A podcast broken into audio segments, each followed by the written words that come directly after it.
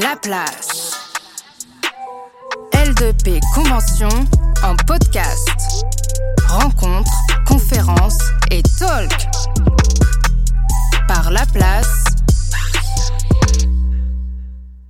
On est en, en 2022 et on s'est rendu compte dernièrement, euh, et moi j'ai fui le, premier euh, étonné, euh, en allant un jour à la FNAC, de voir un mur de vinyle. Alors qu'on nous avait annoncé, euh, pour les plus jeunes d'entre nous, on se souvient de, ces annonces euh, diverses et variées de la part de l'industrie de, la musique, la grande industrie euh, de la musique et du divertissement, que c'était un support qui était bah, amené à disparaître. Euh, comme un jour le 78 tours a disparu, comme un jour la cassette a disparu. Donc on a été tous un petit peu dans l'obligation, même si on était surpris et parfois même un peu ému et déçu, mais euh, bah, d'accepter cet état de fait. Et euh, bah, 2022, euh, le vinyle nous prouve le contraire. Et c'est pour cette raison qu'aujourd'hui, au- autour de, de cet écran et de cette table et à la place, eh ben, on a un parterre d'experts, ou en tout cas experts de par leur passion, pas experts techniques, mais de par leur passion, et, euh, et aussi des observateurs, parce que l'expertise est une chose, mais la capacité d'observer, de vivre la chose en est une autre. Et chaque intervenant ce soir, alors sur ma droite, bien évidemment, j'ai Sébastien du Discardet. Comment vas-tu? Très bien, merci. J'ai un vieux frangin, euh, un vieux frère de, de tranchée, euh, également à ma droite, Manu Boubli, Superfly. Euh, ben, ravi d'être là. Ouais. Moi, je te remercie une fois de plus pour avoir répondu présent. Tu sais. On a également un, un- un frère euh, de vinyle qui, lui, a cette particularité, c'est que non content d'avoir été absorbé par le, le- le support vinyle ici en France, mais il est allé voir ailleurs s'il y était, il s'est retrouvé, euh, puisqu'il est parti à New York, c'est Eric Blaze. Comment vas-tu? Bien et toi? Je suis content d'être là. Disquaire, beatmaker, Exactement. Et puis témoin aussi d'une très très belle époque où bah, le vinyle Ouais. est revenu euh, aux États-Unis, même si ça paraît étrange de le dire, mais c'est vrai. Il est revenu en fait au devant de la scène, tout à fait, ouais, c'est ça. On a un autre euh, acteur et observateur euh, de premier choix qui, lui, a pris le parti d'exprimer sa passion pour le support audio. T'as vu, j'ai pas dit le vinyle, mais pour le support audio, autrement que nous tous. Euh, c'est de réunir au même endroit tout ce qui a permis à un moment d'enregistrer, d'immo- d'immortaliser le son sur un support. C'est le Phonomuséum et il est avec nous, c'est Jalal Haro. Comment vas-tu? Impeccable, Ouais. comme toujours. Du Comme que toujours. je me réveille le matin, Ouais. je suis heureux. Et puis toi, en plus, tu as cette particularité, c'est que tu as un regard de l'histoire du vinyle, aussi du Moyen-Orient, parce que toi, tu as grandi à Alep. Ah oui, oui. Ouais. Et moi, je connais ton histoire, elle est incroyable. Ouais, c'était le. Alep, c'était le. Voilà, c'est le. Allez, euh, le royaume du pirate. Le royaume du Il piratage. n'y avait pas de disque, c'était interdit. Que du piratage. Du coup, euh, ils achetaient. euh, allumé. Fais voir. Allô Voilà, Oui, ça y est. Il y avait deux, trois personnes qui ramenaient des disques et c'était copié à gogo Ouais, en cassette. en cassette. Mm. Donc toi, tu as grandi avec des cassettes. Des cassettes. Voilà. Et ensuite, ta passion t'a amené à ouvrir le premier musée. Ah oui, oui, même quand je suis arrivé à Paris au début pour faire mes études, à chaque fois que je rentrais là-bas, les copains là-bas, tu ramènes les dernières nouveautés. En coup, vinyle. Les dernières nouveautés en vinyle, ramené là-bas. Et là-bas, c'était euh, à nouveau euh, copié en Grâce à toi. format, euh, joué dans les clubs, etc. Donc, tu as commencé ta carrière en tant que pirate. Oui, Et nous avons, alors ils sont euh, chez eux, nous avons également, euh, bah, ils ont débuté par la passion, on peut le dire, et puis ensuite vous avez mis votre passion au service de la technologie et voire même euh, vous avez mis les mains dans la manufacture, dans la fabrication euh, du vinyle. Nous avons avec nous euh, Sylvain, Antoine va nous rejoindre du Vinyl Records Makers, qui est une entité qui fabrique des vinyles. Alors, ce qui est intéressant, je trouve, par rapport aux, aux- aux autres entités dont on taira les noms, que l'on a connues et qu'on a sollicité pour fabriquer les uns les autres au temps de nos labels des vinyles, c'est que vous, vous alliez la fabrication et la passion de l'objet. Bonjour, ouais, c'est ça. Ouais, mais merci pour l'invitation, Je déjà. prie, merci d'avoir accepté. Et euh, bah oui, oui, c'est ça, exactement. On était euh, des passionnés à la base euh, de vinyle, euh, collectionneurs, euh, micro-labels. euh, on a sorti quelques, quelques galettes. également. Et puis un jour, on s'est dit, tiens, si on montait, si on montait une, usine de pressage de disques vinyles, alors que, parce que c'était un milieu dans lequel où, on avait pas mal de retours sur le fait que, que, ça manquait, en fait, en gros. Ah oui? Très très peu de, enfin en tout cas en France, il y avait très très peu de, boîtes euh, de pressage et, euh, et à cette époque-là, dans les années euh, en 2018, ouais, 2000, ouais, c'était le projet il a démarré en 2015 et en 2018 on a lancé le truc et il y avait énormément de labels indépendants, on va dire, qui se retrouvaient bloqués par les usines de pressage parce qu'ils avaient plus de disponibilité, quoi. Donc du coup, nous on a dit tiens, on- eh ben si on se lançait là-dedans, quoi, si on si on faisait du vinyle pour pour notre réseau, en gros, à la base. À la base, c'était vraiment pour notre réseau aussi, également. Donc ça ressemble beaucoup à ce que faisaient les Jamaïcains, c'est-à-dire mettre euh, une industrie au service de la- de l'artisanat presque, parce que les C'est ça, quantités... exactement. Exactement. Ouais, tout à fait, pardon, excuse-moi. Non. Euh, c'est ça, parce qu'en fait, on était. de- C'était à une époque où euh, tous les labels indépendants, les micro-labels, voulaient sortir à 100, 200, euh, 300 exemplaires, on va dire. Euh, il y avait, ils trouvaient plus moyen de, de, faire ce, ce, genre de pressage-là. Donc, du coup, euh, dans l'idée, nous, c'était vraiment de, bah, de monter euh, une structure pour répondre à cette demande-là. C'est vraiment pour répondre à cette demande-là. Tout en sachant que le vinyle commençait à revenir aussi également.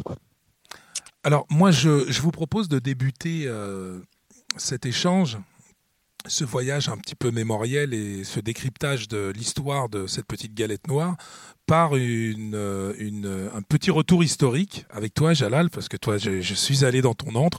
C'est un endroit que je vous conseille toutes et tous parce que ça raconte l'histoire du support et on apprend énormément de choses comme le par exemple la définition euh, la vraie définition du mot album. Je vais acheter un album c'est toi qui m'as donné euh, cette information. Alors raconte-nous un petit peu euh, quand a débuté ou quand est sorti le premier support audio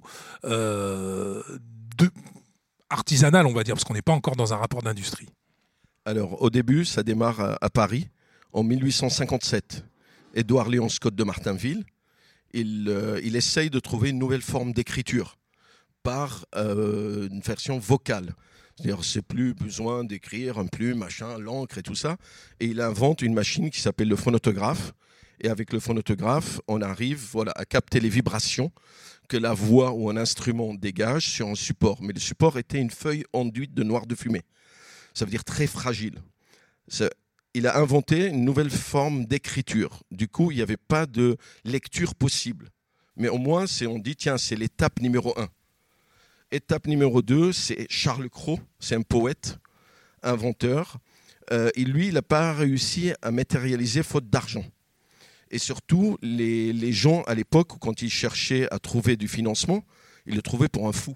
Parce que lui, vraiment, Charles Cros, il a ciblé l'utilisation de la musique, quand tout le monde s'en sert maintenant, depuis 100 ans, c'est le côté amusant.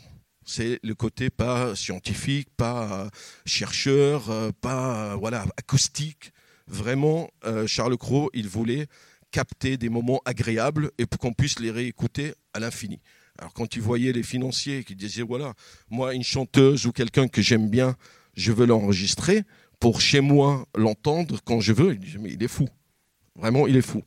Et euh, ce qui est intéressant, que les deux premiers inventeurs, Martinville et Charles Cros, ils ont vu Edison réaliser la restitution, ça veut dire euh, enregistrement et restitution. Parce que Edison, il n'avait pas de préjugés. Lui, une idée intéressante, allez, on essaye de la faire euh, émerger. Ça marche, ça marche, ça marche pas, c'est pas grave.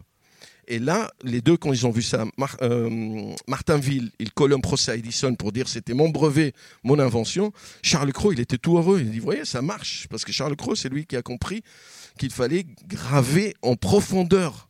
Parce que support noir de fumée, c'est très léger.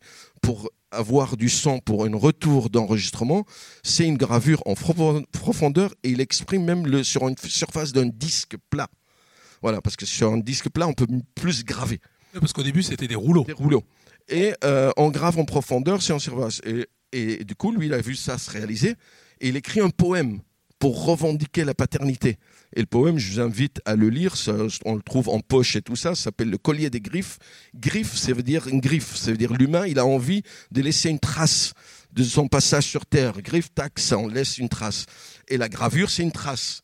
Il y a un passage qui est magnifique. Il dit comme les traits dans les camés, parce que dans le fin 19e, quand on chérissait quelqu'un, on gravait euh, le portrait sur un- une espèce d'ivoire euh, et on le portait. Et lui disait comme les traits dans les camés, j'ai voulu que les voix aimées soient un bien qu'on garde à jamais et puisse répéter le rêve musical de l'heure trop brève. Le temps veut fuir, je le soumets. Et ça, c'est tout est exprimé dans le côté magnifique de l'enregistrement. Une musique qu'on aime bien, on la vit, mais après, il y a des gens, ils peuvent l'écouter à la radio, sur un support, n'importe, et on peut, ça reste éternel. Et c'est ça ce qui est magnifique. Parce que même déjà à l'Antiquité, pourquoi ils faisaient des statues, des trucs gigantesques pour qu'on se rappelle de leur nom, pour qu'on prononce leur nom? Parce que du moment qu'on prononce leur nom, ils sont immortels. Et c'est ça ce qui a donné cette direction-là, que Edison a voulu faire un dictaphone, un appareil de bureau au début. Son concurrent Graham Bell, un appareil de bureau. Ils ont fait les rouleaux, les cylindres et tout ça. En cire, ça n'a pas eu grand succès. Et le grand succès, c'est l'exposition universelle de Paris en 89, quand le grand public et les forains qui étaient à la recherche des nouvelles idées, qu'ils voyaient les gens faire la queue pour entendre des musiques, des trucs enregistrés. C'est les gens, ils n'étaient pas habitués à entendre quelqu'un sans le voir. Et ça, c'est là où ça démarre, le côté amusant, les artistes qu'on a commencé à enregistrer, mais c'est des artistes de cirque, parce que les vrais artistes, ils ne voulaient pas enregistrer. Ils ne reconnaissaient pas leur voix. Les vrais artistes, même nous, quand on entend pour la première fois notre voix sur un répondeur, on n'est jamais euh, dit tiens, c'est génial, ma voix est magnifique. Souvent, on est déçu. Et, on n'avait pas, ils n'avaient pas l'habitude d'entendre leur voix enregistrée. Et c'est pour ça la plupart, ils n'ont pas voulu enregistrer. Et c'est des, des, gens sans complexité qui voulaient gagner leur euh, voilà cachet. Ils ont enregistré, enregistré. Et du coup, on a enregistré des chansons populaires pour dire c'est la musique populaire, même jusqu'à aujourd'hui. Il y a la musique savante et tout ça, ça arrivait à partir les années 30, parce que le perfectionnement de l'enregistrement, avec l'enregistrement électrique et tout ça, ça a amélioré.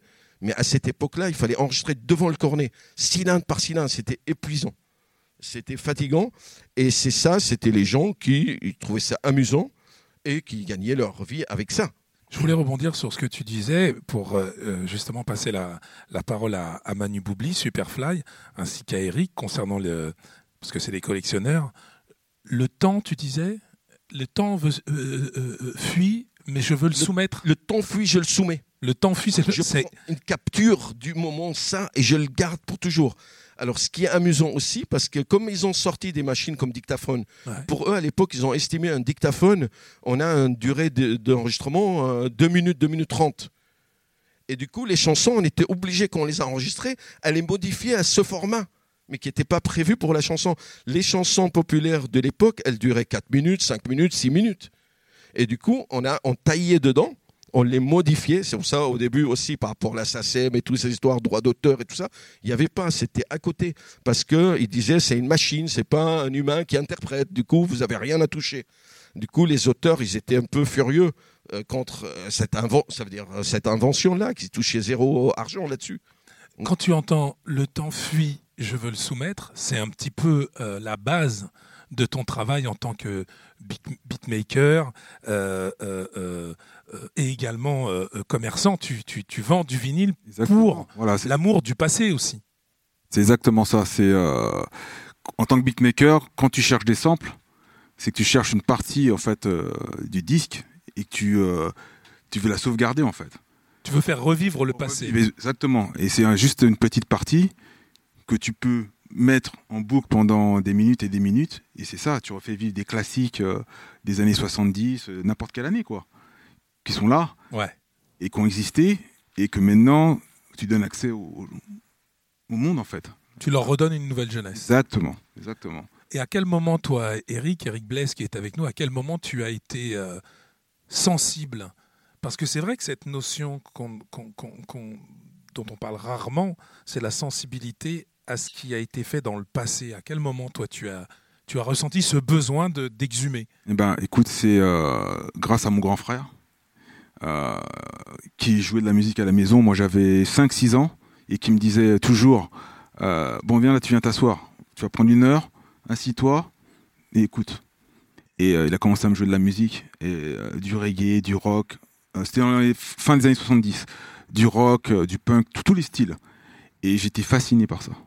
Et c'est devenu une habitude. Au moins une fois par semaine, m'asseoir et d'écouter. Et je lui demandais, tu peux rejouer ce morceau-là, tu peux jouer ce- ce morceau-là. Et c'est là où j'ai commencé en fait à m'intéresser au vinyle en fait.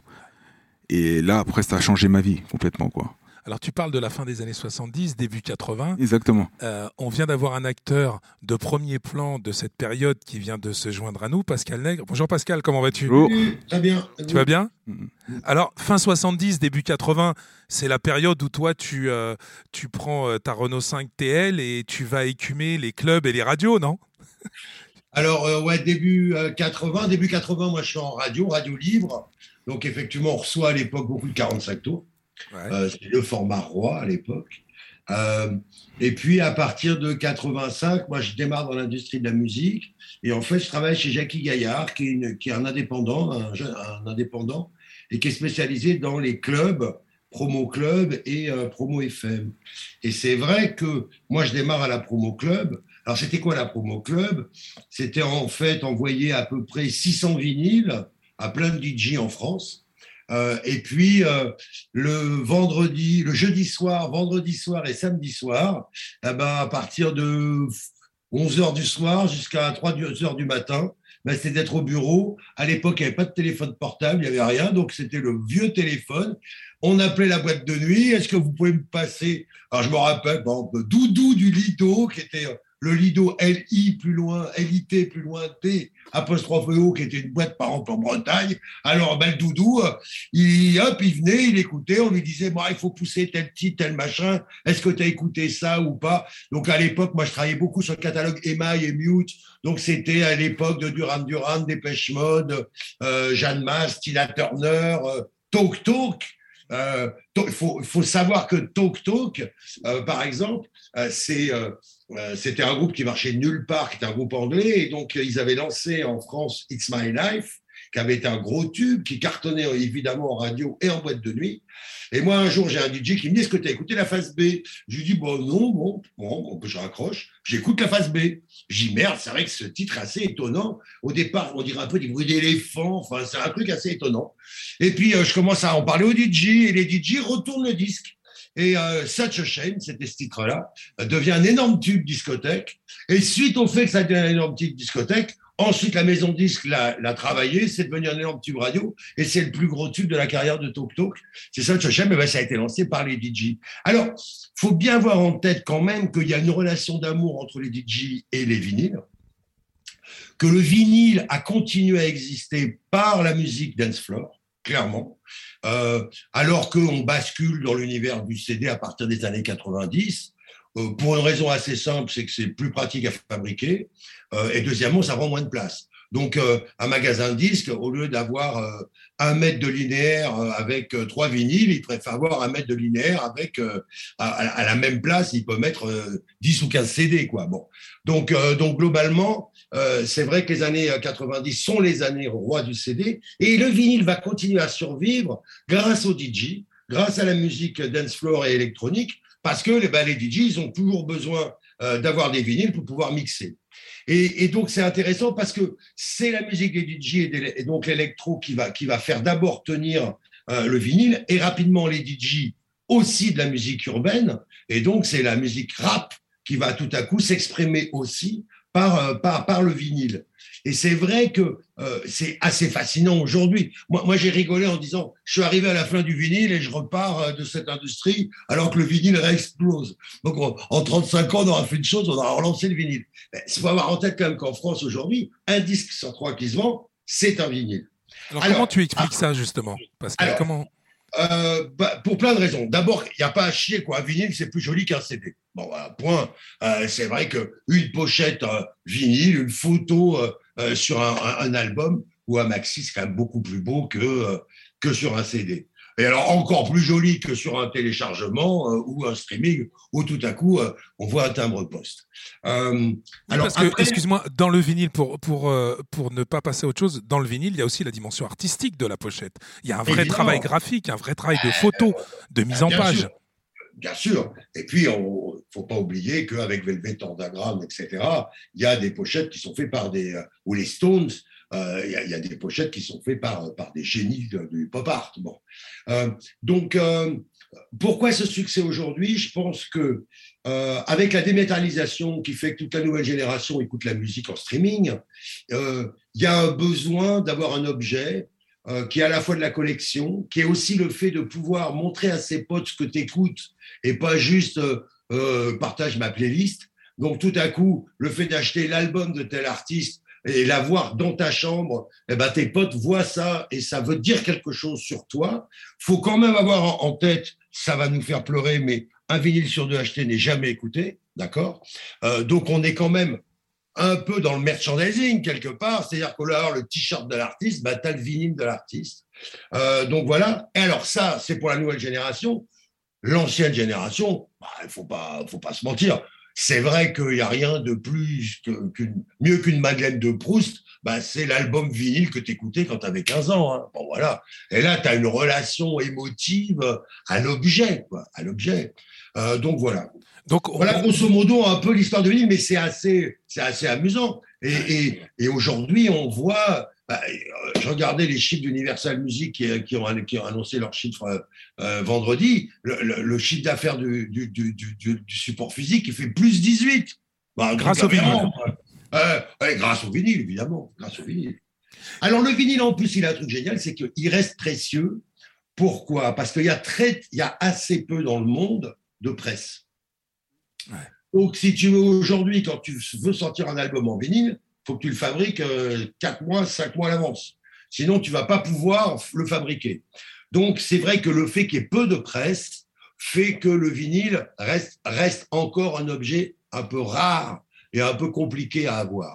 Alors justement, on a, on a Antoine et, euh, et, euh, et, Sylvain qui sont, qui sont avec nous, qui pour rebondir euh, sur ce que tu viens de dire, Pascal, euh, se sont lancés en 2018 dans ce pari un peu euh, improbable. J'aurais été d'ailleurs le premier à les déconseiller, alors dire non, non, surtout n'allez pas là, ça y est, le passé, c'est le passé, on on peut pas faire le futur avec le passé. Et eux, ils ont réouvert une, boîte. Quand, quand, vous avez eu cette idée, Antoine et Sylvain, les, les presses, c'est un petit peu comme les vinyles, ça veut dire qu'on les trouvait peut-être dans des vieux hangars. Moi, je me souviens de caisses entières de vinyles qu'on trouvait dans des, dans, des, dans des décharges municipales. J'avais été à Vitré, en Bretagne, à côté de Rennes, et euh, il y avait une boîte qui s'appelait Les Tisons, qui avait mis une annonce dans l'Ouest France disant qu'elle vendait euh, tout son stock de vinyle.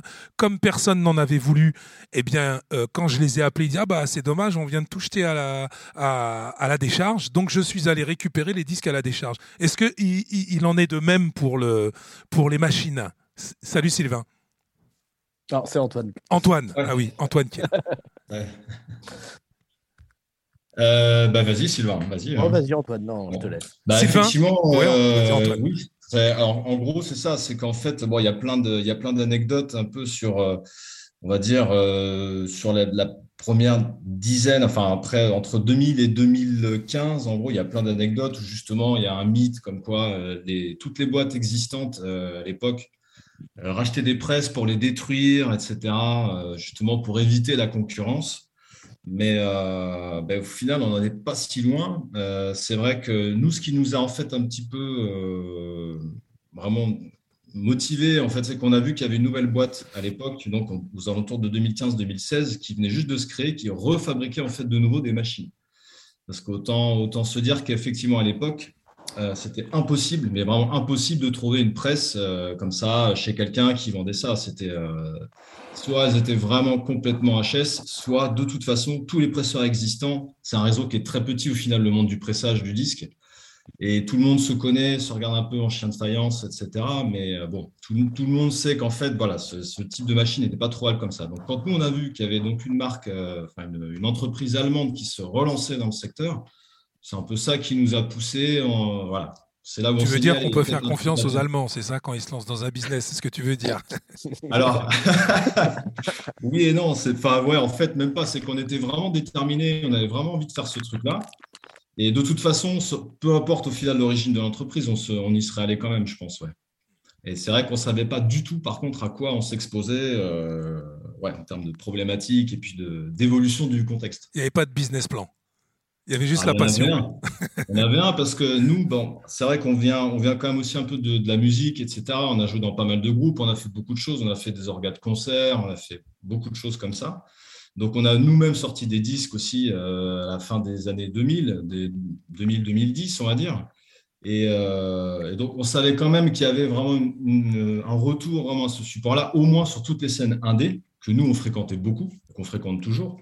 Et c'est là où, en fait, justement, ça qui a été un peu le déclic, c'est qu'on s'est bien rendu compte qu'il y avait quelque chose à faire et que de plus en plus de groupes, de labels, etc., de petites structures avaient du mal à trouver un presseur qui pouvait sortir des disques sur des délais, entre guillemets, normaux à l'époque, ce qui n'a absolument plus rien à voir aujourd'hui. C'est-à-dire bah, Aujourd'hui, on a fait quasiment x5 euh, sur les délais en moyenne par rapport à 2010. Ce que disait Pascal Neg, 18% d'augmentation en termes de vente physique de support audio, c'est la réalité, ça. Que, vous, que vous vivez. Il y a, d'autres phénomènes. Tu as le fait que les magasins se, sont remis à ouvrir dans, au sein de leur, département de, vente de disques, ils sont mis à ouvrir plein d'espace pour le vinyle, donc à, à, sont remis à exposer de plus en plus les vinyles, euh, et pas que les FNAC, hein, euh, les disquaires indépendants, il n'y en a plus beaucoup, mais il y en a, et ils sont là, ils font leur taf, mais aussi les Cultura, et même la grande distribution s'est mis, le Clair s'est mis, par exemple. Il y a eu ça. Deuxièmement, tu as un vrai problème aujourd'hui, je pense que euh, les spécialistes vont en parler, euh, avec l'explosion des matières premières, il y a un vrai problème pour avoir la matière première, et ils ont un vrai problème, c'est quel prix vont le facturer, parce que la matière première passe son temps à exploser. Bon. Et puis ils ont un troisième problème, c'est que pour faire des disques, il faut de la laque. Euh, et aujourd'hui, il y avait deux grandes usines de laque, une aux États-Unis, une au Japon, et celle des États-Unis a cramé. Donc, il y a aujourd'hui plus qu'une usine au Japon qui fabrique de la laque. Et c'est un bordel. Alors, il y a des nouvelles techno qui sont en train d'arriver, donc on n'aurait plus besoin de l'axe, si je ne m'abuse. Je parle de, là, c'est les experts qui vont me dire, euh, je ne dis pas de bêtises. Mais, euh, mais globalement, voilà. Donc, donc euh, et, puis, les gars qui fabriquent les presses, ils n'en fabriquent pas non plus 3800 par jour. Hein. Bon, bah oui, bah ouais. Donc, c'est vrai que c'est, c'est, assez, c'est assez intéressant. et puis, surtout, il y a le marché américain qui est absolument hystérique sur le vinyle et qui demande, qui bouffe des quantités industrielles, et il y, a, un problème, y a une problématique pour les fournir. Il y, a vraiment ce problème-là. Mais génial. Hein tu parlais justement des disquaires indépendants, on en a deux, dont un particulier que je connais depuis très longtemps, Superfly, Manu Boubli, qui était également DJ euh, au CTA, etc., avec un, un, parcours. Et j'ai vu, euh, Manu, ta boutique, petit à petit, euh, le, alors au début c'était un bac de réédition, puisque tu étais essentiellement euh, axé sur les originaux. Et puis au fur et à mesure, euh, j'ai vu un mur apparaître, puis un mur qui prenait de plus en plus de place. Et aujourd'hui, euh, que représente entre l'ouverture de ta boutique et aujourd'hui la place de la réédition et du vinyle? Alors pour être complètement honnête, oui, il y a eu une évolution dans un sens positif pendant un temps. Et là, depuis 2-3 ans, je dirais que nous, on se recentre un peu plus sur notre vrai métier qui est de vendre de l'occasion. Euh, pour plein de raisons, mais notamment pour, euh, pour le fait qu'avec cette, cette profusion de rééditions, euh, les prix qui augmentent, il y a, y, a, une sorte de logique que moi, personnellement, je ne trouve plus à acheter une, une réédition de Naliang 50 euros alors que je peux vendre des originaux à 15. C'est-à-dire qu'il y a un. Voilà. Donc, même mes clients, j'ai le sentiment de, leur offrir un produit que j'ai pas fondamentalement envie de défendre. Donc depuis quelques années, moi je suis plutôt euh, dans une attitude à freiner un peu sur les nouveautés.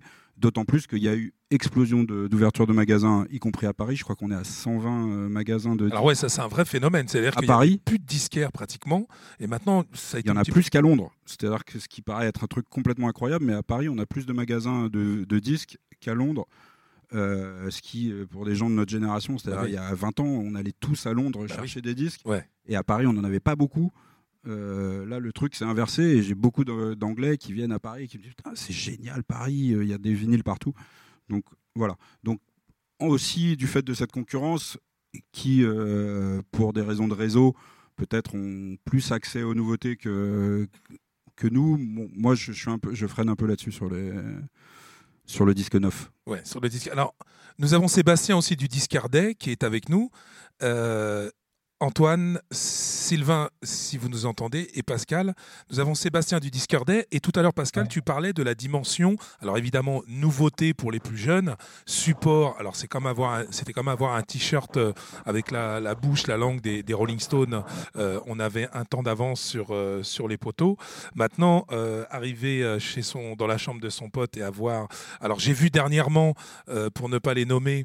Euh, une réédition de Public Enemy et ensuite par le plus grand des hasards euh, j'ai dû me retrouver dans une grande enseigne que je ne citerai pas de textile où j'ai vu le t-shirt de Public Enemy et le sweatshirt de Public Enemy. Donc il y a cette dimension complètement presque alors c'est une trilogie euh, que je défends tout le temps à la mode has been culte. Le vinyle est devenu culte. Oui, oui. Euh, Pascal en a, très bien parlé sur un peu la typologie d'achat du vinyle entre suivant les générations. Ce qu'il faut savoir quand même, c'est qu'à l'heure actuelle, près de 40% des acheteurs de vinyle ont moins de 30 ans. Euh, on aurait peut-être euh, le réflexe de faire une typologie d'acheteurs de vieux cons comme nous, si je peux m'exprimer ainsi, ou de collectionneurs ou autres, euh, qui soit rachèteraient euh, leurs anciens disques qu'ils auraient perdus, euh, soit réinvestiraient à nouveau dans le vinyle. Mais non, la nouvelle génération achète le vinyle. Et à travers nous, l'expérience du discardé, on s'en rend compte que ce n'est pas une opération qui, qui, qui, est ciblée sur une catégorie d'acheteurs. De, voilà. Et bah, je ne sais pas, juste pour remettre le, le discardé dans son contexte, c'est en fait c'est une opération venue des États-Unis qui s'appelle Record Store Day discardé en France qui a un petit peu euh, accompagné ou euh, je veux pas dire amplifié mais accompagné ce, ce le, le, côté cultissime en plus. le retour du, du, du, vinyle ces dernières années puisque ça a commencé en 2008 aux États-Unis et en 2011 en France et dans euh, plus de 15 pays en Europe donc c'est une, une opération euh, mondiale et qui a pour but de mettre en avant les disquaires indépendants avec la sortie de vinyle exclusive à une date précise, le 23 avril cette année par exemple. Et c'est vrai qu'on voit tant en termes de quantité de, de, références à sortir que de magasins participants que ça s'est développé. Euh, C'était parti en 2008 de, de 200 magasins aux États-Unis. Euh, maintenant, on en a même plus en France que les 200 d'origine aux États-Unis. On est à peu près combien quand il y a un il y a, 250, il y a 250 magasins qui participent euh, chaque année au Discardé en France. Oui. Ouais. Donc le vinyle est vraiment, le disque est vraiment devenu un, comme un, un, un, élément temporel presque. C'est-à-dire que ça marque, ça marque ce que disait Pascal tout à l'heure, le, le bah, les années, euh, l'arrivée du vinyle, c'est quoi les 45 tours? C'est année Jalal, c'est années 50 à peu près?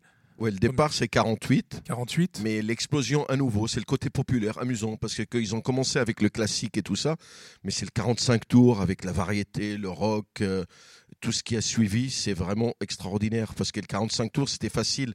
Au début, c'était deux titres, un titre chaque côté. On n'investit pas beaucoup d'argent. On voit bien, l'artiste fonctionne, on continue. Voilà, l'album, il faut 10 titres, les premiers. Après 12 titres, c'est plus compliqué. D'ailleurs, le support en lui-même. Attention, attention, là, je veux rectifier. Oui, euh, oui Pascal. Euh, le, le, 45 tours en France, c'est Eddie Barclay. Euh, c'est Eddie Barclay qui l'amène en France et qui avait passé un deal, alors qui n'est pas resté longtemps exclusif, mais il avait un deal, c'est lui qui ramène le 45 tours. Attention, au départ, le 45 tours, c'est pas deux titres, c'est quatre titres. Hein. Oui, Barclay, mais aux États-Unis, ça démarrait avec les deux titres. pour les mais c'est vrai qu'en France, toute la, la, première vente, toutes les années 60, c'est du quatre titres. C'est-à-dire que à l'époque, on fait des titres très courts, de moins de deux minutes, et donc c'est deux titres par face. Euh, et après, il va y avoir un format hybride qui est pas vraiment, qui est un petit album en fait, euh, dans lequel il y a, il y a il y a, a huit chansons, et puis après, on va avoir le format 33 tours qui va arriver ensuite. Mais c'est vrai que au départ, le 45 tours en France, il se lance sur un format qui n'est pas deux titres, c'est un format quatre titres. Il deviendra après, à partir de 65-66, un format dans lequel il y aura face A, face B, euh, et avec, dans plein de cas, d'ailleurs, la face B qui est l'instrumentale de la face A. Je voulais revenir sur, euh, sur un élément euh, que l'on a pointé du doigt, c'était le rôle de notre petit hexagone, la France, dans le maintien euh, presque, euh, on peut dire, euh, sous perfusion du vinyle à travers bah, les brocantes, à travers les disquaires passionnés qu'il y avait. Et pour ça, on a un invité, Eric Blaise. Alors lui, euh, il fait partie de ces Français qui sont partis voir ailleurs s'il arrivait à se retrouver. Et là-bas, euh, non content de trouver des vinyles, en plus, tu as trouvé une passion qui était beatmaker. Et je me souviens que lorsque l'on allait aux États-Unis dans les années 80, fin 80, mm. les Américains nous prenaient pour des fous parce qu'on rachetait tout ce qu'ils jetaient à la poubelle. Parle-nous de cette époque. Non, non, c'est vrai. Euh, quand moi je suis arrivé aux États-Unis, enfin, j'ai commencé à voyager dans les années 90. Euh, je demandais aux gens, ouais, vous avez du vinyle Et ils me regardaient vraiment, genre, ah, tu veux ces vieux trucs? Parce que tout le monde était sur le CD. Et bon, il y avait des passionnés aussi là-bas, mais beaucoup de gens qui, qui s'en foutaient. Et il y avait, par exemple, moi, je suis resté à Brooklyn pas mal de fois. Et des gens le week-end sortaient des cajots de vinyle entre des casseroles, un peu les puces comme chez nous, mais c'était genre, euh, il faut qu'on s'en débarrasse, allez, c'est des, tu prends les vinyles, c'est 2 dollars le vinyle. Et je te, tu prends la caisse. Et c'était un peu ça. Donc, euh, moi, en tant que beatmaker, de toute façon, et j'étais un amoureux de la musique, hein, euh, j'achetais tout. Et c'est comme ça que je me suis fait mon oreille et j'ai un peu découvert mm, pas mal de groupes. Mais c'était incroyable. Ils me regardaient vraiment comme si j'étais un malade, quoi. Je prenais ça, je, prenais une cinquantaine, je me cassais le dos à les porter, ils me regardaient, ouais, bon, bah, tant mieux. Mais euh, ouais, c'était incroyable, quoi. C'était. Et d'ailleurs, certains disent, euh, sous couvert de, ton expertise, euh, Manu, que les Français et les Anglais ont été pour beaucoup dans euh, ce qu'on a appelé le principe de réédition. C'est-à-dire que le fait d'aller chercher des références américaines ou autres et de faire monter les cotes ont fait que des. Je me souviens, je crois que c'était Sanctuary. Non, c'était euh, une grosse boîte de réédition qui rééditait d'ailleurs sans avoir les droits, euh, qui a été rattrapée par la patrouille à un moment, euh, qui rééditait les Roy Ayers, qui rééditait les premiers James Brown. C'était. Mais ça, c'est pas les Américains, c'était pas c'était pas sous couvert de Scorpio, mais euh, un truc comme ça. Oui, ils avaient, ils avaient c'était Scorpio Music, absolument. Ils avaient euh, une entité là-bas aux États-Unis, et à un moment, ils avaient même sollicité quelques Français dans ton terrain les noms pour mettre en lumière quelques références qui pourraient éventuellement permettre de faire, de faire fonctionner les machines à, presser. Alors, est-ce que c'est vrai ce, Je pense cette que historiquement, les Anglais euh, avaient un temps d'avance quand même, un peu sur tout le monde, notamment en ce qui concerne les la soul music, la musique noire et tout ça, où ils, sortaient des compilations dans les années 80. Déjà, il y a pas mal de labels comme Kent, euh, etc., qui sortaient des compilations de 45 tours très difficiles à trouver, euh, notamment la scène euh, Northern Soul anglaise. Mais, il ne faut pas sous-estimer la, scène française où il y a notamment toute cette génération issue des banlieues parisiennes où il y avait une vraie culture de la soul, euh, une vraie culture de, des musiques urbaines américaines. Et, euh, et même très surprenante pour euh, d'ailleurs parce que on n'a pas vraiment d'explication sur ça. Par exemple, moi, les gens que je connais les plus érudits en musique noire américaine, c'est souvent des, des, fils d'émigrés d'Afrique du Nord. Pas forcément d'Afrique d'ailleurs plutôt. Et j'ai pas d'explication sociologique mais euh, voilà, par contre, je connais des collectionneurs dans ce, sur ces musiques-là qui sont totalement incroyables. D'ailleurs, on peut euh, euh, passer un petit bonjour à des labels qui ont fait les grandes heures de cette musique, comme Big Cheese Record. Momo de Big Cheese Record, il y avait, on peut également parler de Yellow Prod, bien, hein, sûr. bien entendu. on peut parler aussi de Pure, alors lui, qui n'est pas d'Afrique du Nord, mais euh, c'est vrai que la France a eu un vrai rôle dans euh, l'espèce de maintien comme ça euh, en vie de, cette petite galette. Et aujourd'hui, j'ai le sentiment que le vinyle est presque retombé, c'est ce que disait Pascal tout à l'heure, dans une forme de banalité, c'est-à-dire un support, ou, bercé par de la nostalgie, ou sinon qui, réintègre la place qu'il n'aurait jamais dû quitter. Bah, il a même acquis une, autre place. C'est-à-dire que là, aujourd'hui, on en est au vinyle entre au musée. Quoi. Ça, c'est la dimension qui, qui, est aussi nouvelle, qui, accompagne, on va dire, le, phénomène de retour de vinyle. beaucoup de gens se mettent à en racheter.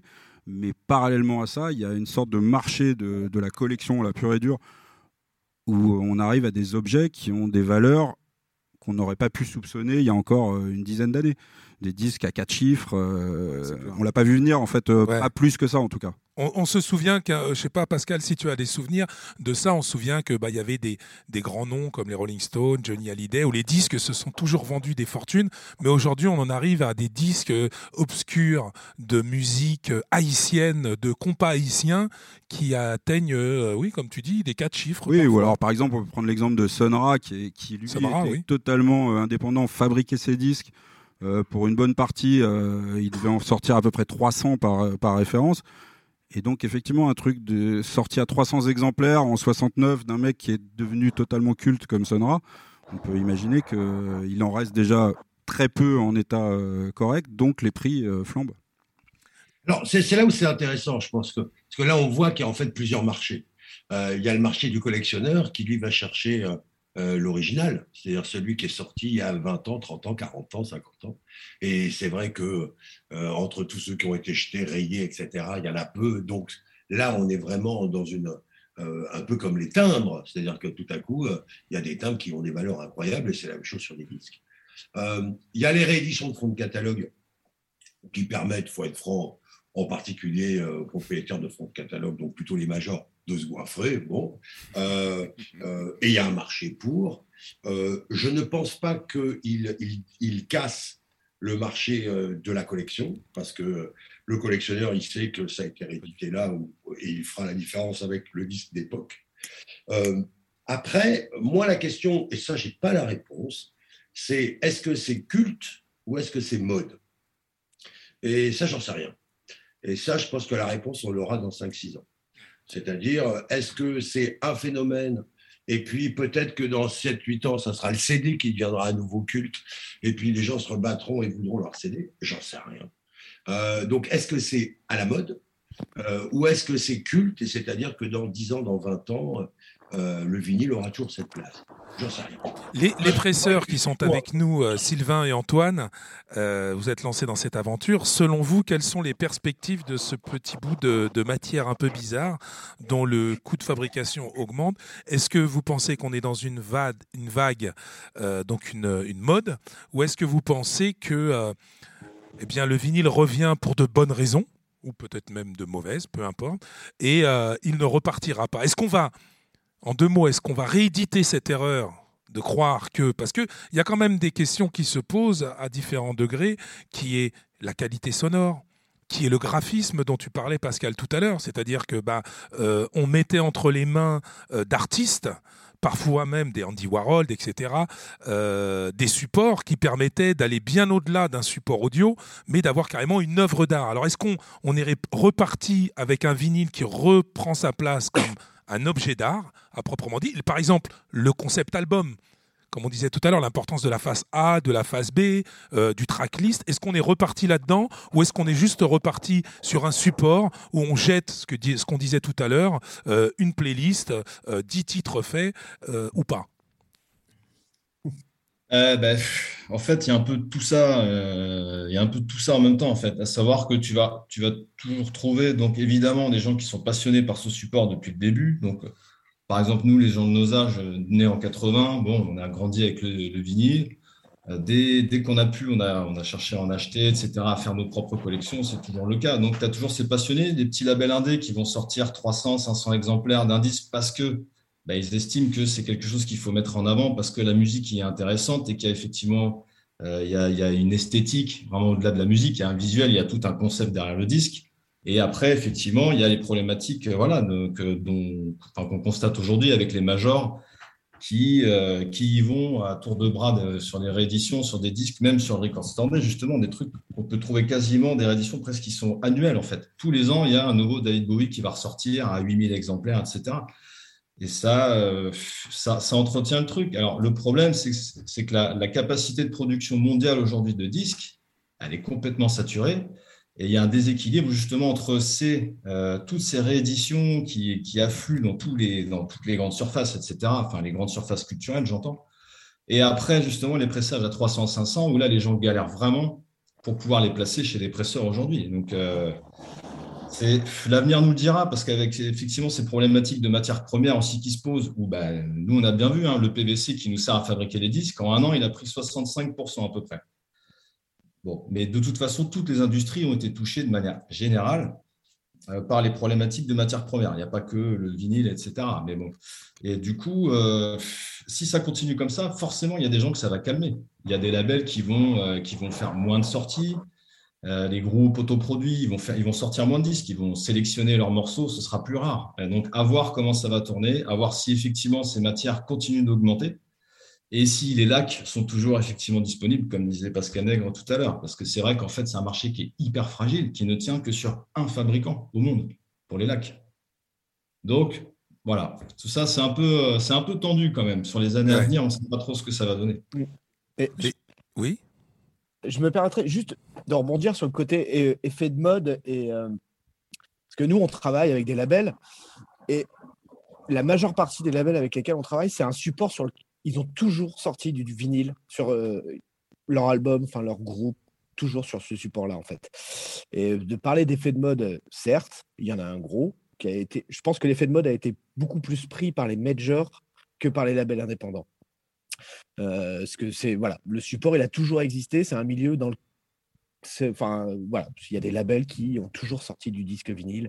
Et, euh, et le danger actuellement qu'il y a, c'est que ces labels-là non plus les, ne, ne, puissent plus avoir les moyens de, de sortir leur album sur vinyle. C'est euh, vraiment Alors là, là, tu mets le doigt vraiment. Ouais, tu mets le, droit sur, le doigt sur, euh, sur un vrai danger qui est sur un risque de déséquilibre, c'est-à-dire que ceux qui depuis toujours, alors je me souviens dans le, un quartier pas très loin d'ici, il y avait des boutiques effectivement comme euh, Techno Import, Born Bad, qui avaient un vrai catalogue très, euh, un catalogue très large. il y avait aussi énormément de musique latine qui continue à sortir en, en vinyle. Ce que tu pointes du doigt, c'est qu'actuellement, il y a un vrai danger par rapport aux petits qui risquent d'être étouffés par euh, la demande mondiale. C'est ça, ouais. Et ces petits-là, eux, ils n'ont pas les reins assez solides pour moi, enfin, ce que je pense, ils n'ont pas les reins assez solides pour pouvoir euh, augmenter leur prix, euh, leur prix de vente, on va dire, assez, assez élevé, quoi, qui, qui, sont assez élevés actuellement. Quoi. Enfin, un disque que tu pouvais vendre 12 euros en tant que label indépendant et tu étais sûr de pouvoir les vendre. Si tu commences à les vendre 15, 20, 25 euros, ça commence à devenir assez rude, quoi. Et du coup, tu dis, bah, je vais sortir peut-être un peu moins d'exemplaires ou ce genre, ce genre de choses-là. Donc, ça, ça peut courir à la perte de, énormément de, de labels indépendants, je pense.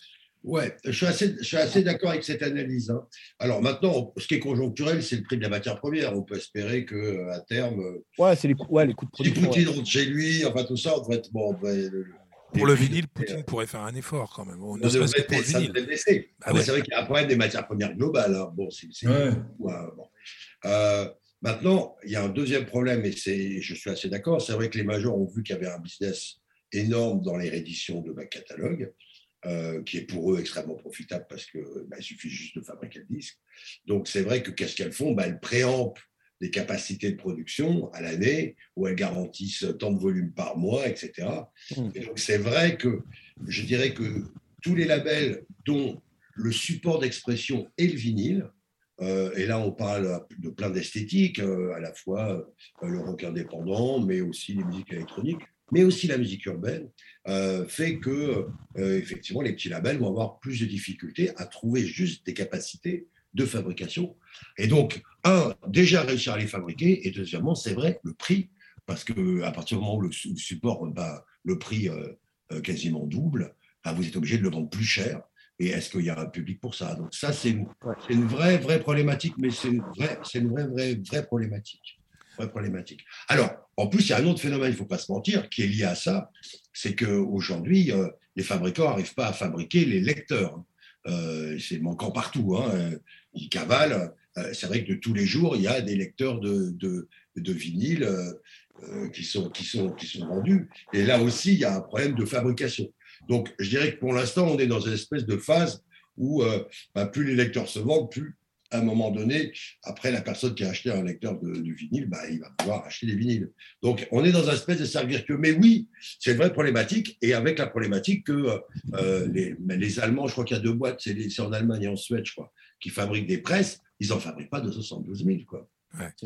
ça c'est clair. Alors on a même vu émerger ici et là, je regarde aux portes de Paris, des, des, des, des, commerçants qui avaient complètement disparu, c'est les réparateurs de platine vinyle d'occasion. C'est-à-dire que maintenant, il y a même des réparateurs de platine. Ce qui avait complètement disparu, il y en avait un au plus de clients courts qui a fermé. Et là, il y en a deux qui viennent de rouvrir toujours euh, dans ces mêmes puces de clients. Euh, Porte de Pantin aussi. Donc, il y a des gens maintenant qui, qui réparent les platines qu'on a foutues à la poubelle ou qui sont restées 20 ans dans des, dans des caves. Ouais, bah, c'est un peu le même principe que pour les disques, c'est-à-dire qu'il y a aussi une clientèle qui cherche du, du matériel vintage, euh, du matériel de grosse qualité et que souvent on va te dire que le matériel fabriqué dans les années 60-70 est généralement euh, de meilleure qualité que, que celui qu'on fabrique aujourd'hui, notamment au niveau des composants et de tout ce qui a été utilisé. Donc il y y a une grosse demande pour ça, effectivement.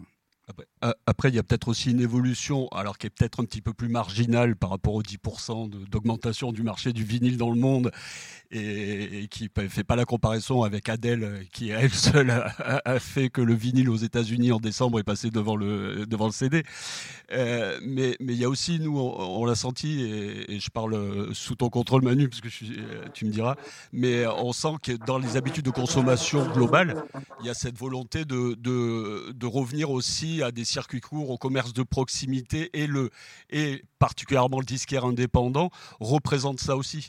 Euh, ça a été, euh, je pense que la décision politique d'avoir fait un moment aussi le, le des disquaires indépendants un, un, commerce, essentiel a joué pour beaucoup pendant la, pandémie.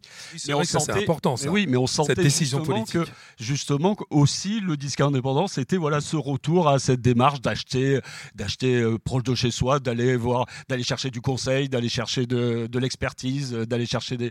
Alors ça, ça n'explique pas à, lui tout seul le, l'emballement du marché global du vinyle, mais je pense que c'est c'est aussi euh, une tendance qui, qui, peut faire durer, euh, enfin perdurer une partie de cette activité. Bah, complètement d'accord. notamment, euh, donc effectivement, pendant cette période Covid où on est devenu des commerces essentiels et où les gens avaient pas beaucoup de, de, de manières de se distraire.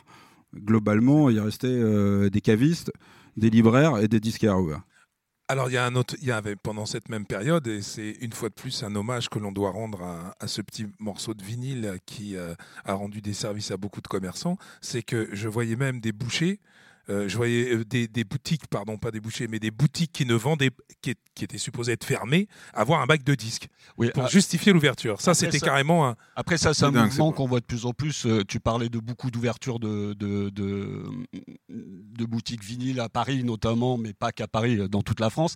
Il y a aussi pas mal de commerces qui s'ouvrent, qui sont multi-services, qui, qui, sont hybrides, qui vont faire un peu de librairie, un peu de, de café et un peu de vinyle, parce que ça participe de la même offre culturelle ou de la même offre qui sont pas des purs magasins de vinyle. Il y en a de plus, il y en a de plus en plus. Alors là, tu, tu c'est l'étape d'après dans, dans, nos échanges, dans notre échange, c'était parce qu'on l'a pas abordé, mais puisque tu viens d'utiliser ce mot, c'est que le vinyle aussi, euh, c'est aussi une preuve de culture c'est aussi un témoin de l'évolution culturelle d'une société. Alors, est-ce que c'est pas peut dire la même chose de, du CD, mais j'ai le sentiment, comme tu viens de le dire, que le vinyle se range plus facilement euh, aux côtés d'un livre. Euh, qu'un CD. Je ne sais pas pourquoi. Est-ce qu'il y a une dimension noble de ce support? Est-ce qu'elle a pris cette dimension ou pas? Juste ce que je peux te dire sur ce sujet-là, c'est-à-dire que moi, en tant que disquaire et qui achète des, disques anciens, euh, par nature, je sais que là où il y a des livres, il y aura des disques donc effectivement, il y, a une sorte de, relation proche, en tout cas dans le qui est historiquement quoi. D'ailleurs, euh, Eric, euh, toi qui étais à Brooklyn, qui étais à New York, c'était monnaie courante de voir chez des libraires des disques et chez des disquaires des livres. Exactement. Et tout à l'heure, on parlait justement de Isaac, qui achetait aussi euh, justement Isaac, qui était un marché aux puces à New York dans les années 90, qui était très connu. il achetait toujours des bouquins avec des, disques. Ça allait ensemble pour lui. J'ai le sentiment, en, vous écoutant, que s'il y a bien un élément nouveau hmm. dans la perception qu'on a du vinyle, c'est ce petit mot noblesse. Le sentiment que, alors je ne sais pas si c'est par nostalgie ou est-ce que c'est technique, technologique, la qualité du vinyle, mais j'ai le sentiment que bah. sa disparition a bien évidemment engendré une dimension un peu culte, mémorielle, mais qu'aujourd'hui on en est arrivé carrément à une perception d'un élément un petit peu noble. Vous qui fabriquez des vinyles, les gars, comment, quel est le profil de vos, clients? Est-ce que ce sont des gens qui sont au-delà juste de presser sur un vinyle? Est-ce que c'est l'objet aujourd'hui? Comment Quelle démarche est la leur? Ben, Encore une fois, euh, on, a, on a vraiment plusieurs types de, de, personnes en fait, avec lesquelles on travaille. Donc les labels indés qui sont là depuis, pour certains, 15 voire 20 ans euh, bah, voilà, là, on se pose pas la question, on sait pourquoi ils font ça, voilà, c'est leur gagne-pain. Euh, et après, effectivement, ce qu'on voit arriver, nous, même nous en tant qu'amateurs de musique, en fait, à la base, avant tout, c'est que des petits groupes, des petites structures, vraiment qui jusque-là faisaient plutôt du CD parce que économiquement, c'était beaucoup plus intéressant. À partir du, du, moment où les gens, ces trois, quatre dernières années, je dirais, sont mis à bouder le CD, en fait, même sur les stands de merchandising, sur les concerts. En gros, aujourd'hui, tu peux être un petit groupe vraiment local, etc. Si tu n'as pas un vinyle à vendre, c'est pas c'est pas c'est pas terrible quoi. Enfin, clairement, les gens, tu vas pas trop les attirer. Ça devient presque un truc indispensable aujourd'hui. Donc du coup, là-dedans, nous on voit vraiment de tout et de rien. Pascal, toi, quand tu entends ça, que le vinyle aujourd'hui est devenu une forme de crédibilité pour euh, euh, pour un groupe, pour un artiste, pour un, pour un label, toi qui as commencé ta carrière justement avec euh, des disques dans ton coffre, comment tu perçois cette évolution, ce changement de, de regard posé sur ce, ce petit bout de, de matière?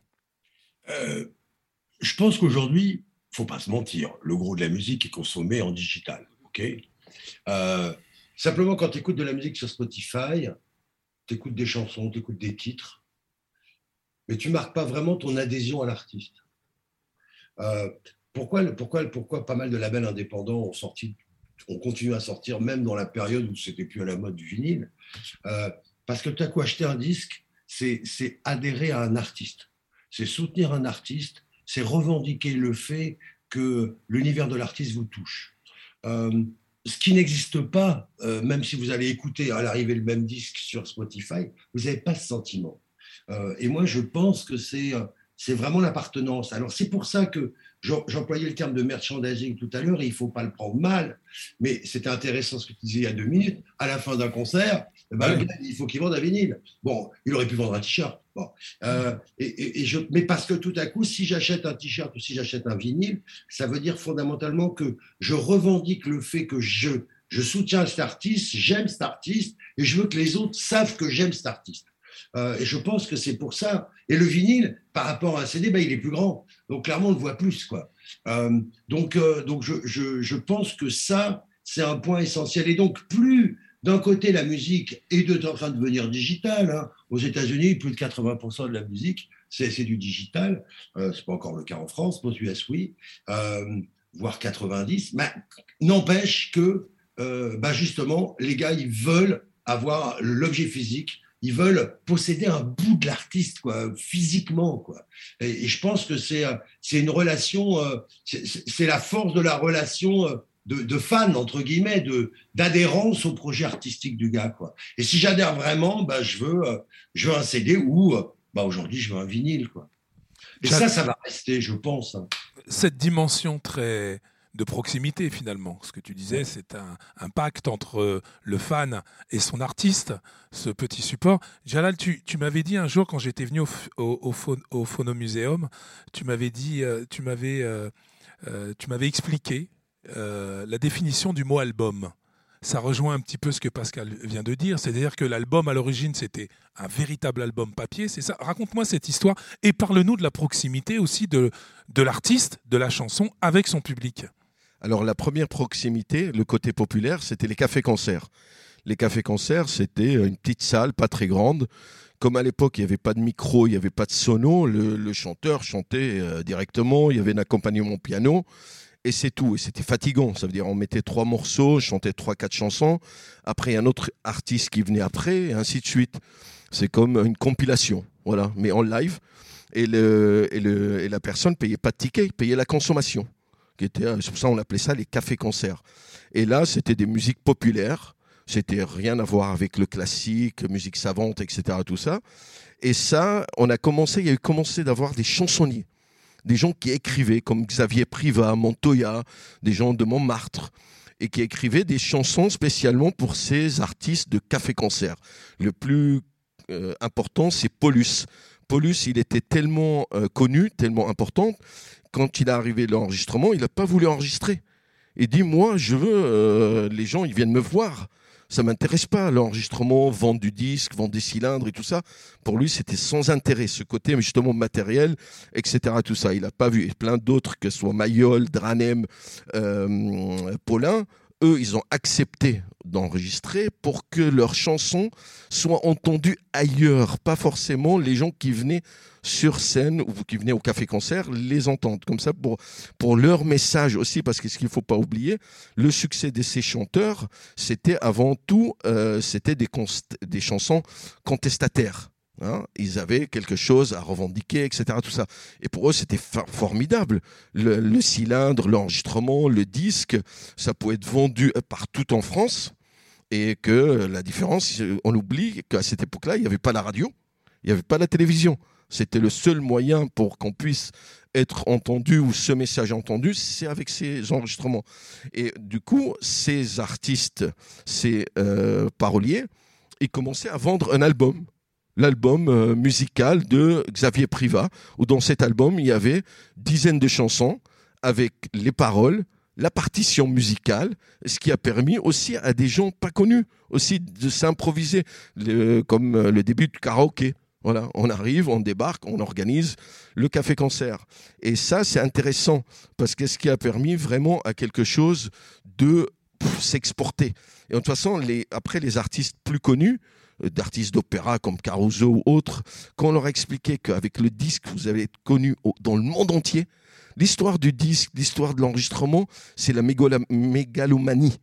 C'est l'humain, il a toujours cherché ça, être connu, le plus connu, le plus connu, le plus connu. Et là, avec l'enregistrement, ça donne ça. Ça donne ce côté-là, ou ça donne aussi le côté qu'on parlait au début, l'immortalité. L'artiste est mort, on peut l'entendre toujours. Qu'avant l'enregistrement, il est mort, c'est tout est mort avec lui. C'est son image, son enregistrement, c'est sa voix, tout est mort. Et c'est ça ce qui est intéressant. Et d'ailleurs, avec le début des vinyles, qu'est-ce qu'on a sorti? Comme on n'arrivait pas à sortir euh, un, album, on, sortait comme les succès de l'artiste. Louis Armstrong, en vinyle, c'était les succès des 78 tours de Louis Armstrong et ainsi de suite. On n'a pas la conception d'album c'est South Pacific, c'est la première conception. Floyd, c'est les premières conceptions. Ça veut dire vraiment l'album étudié. C'est pas, on n'a pas compilé des chansons.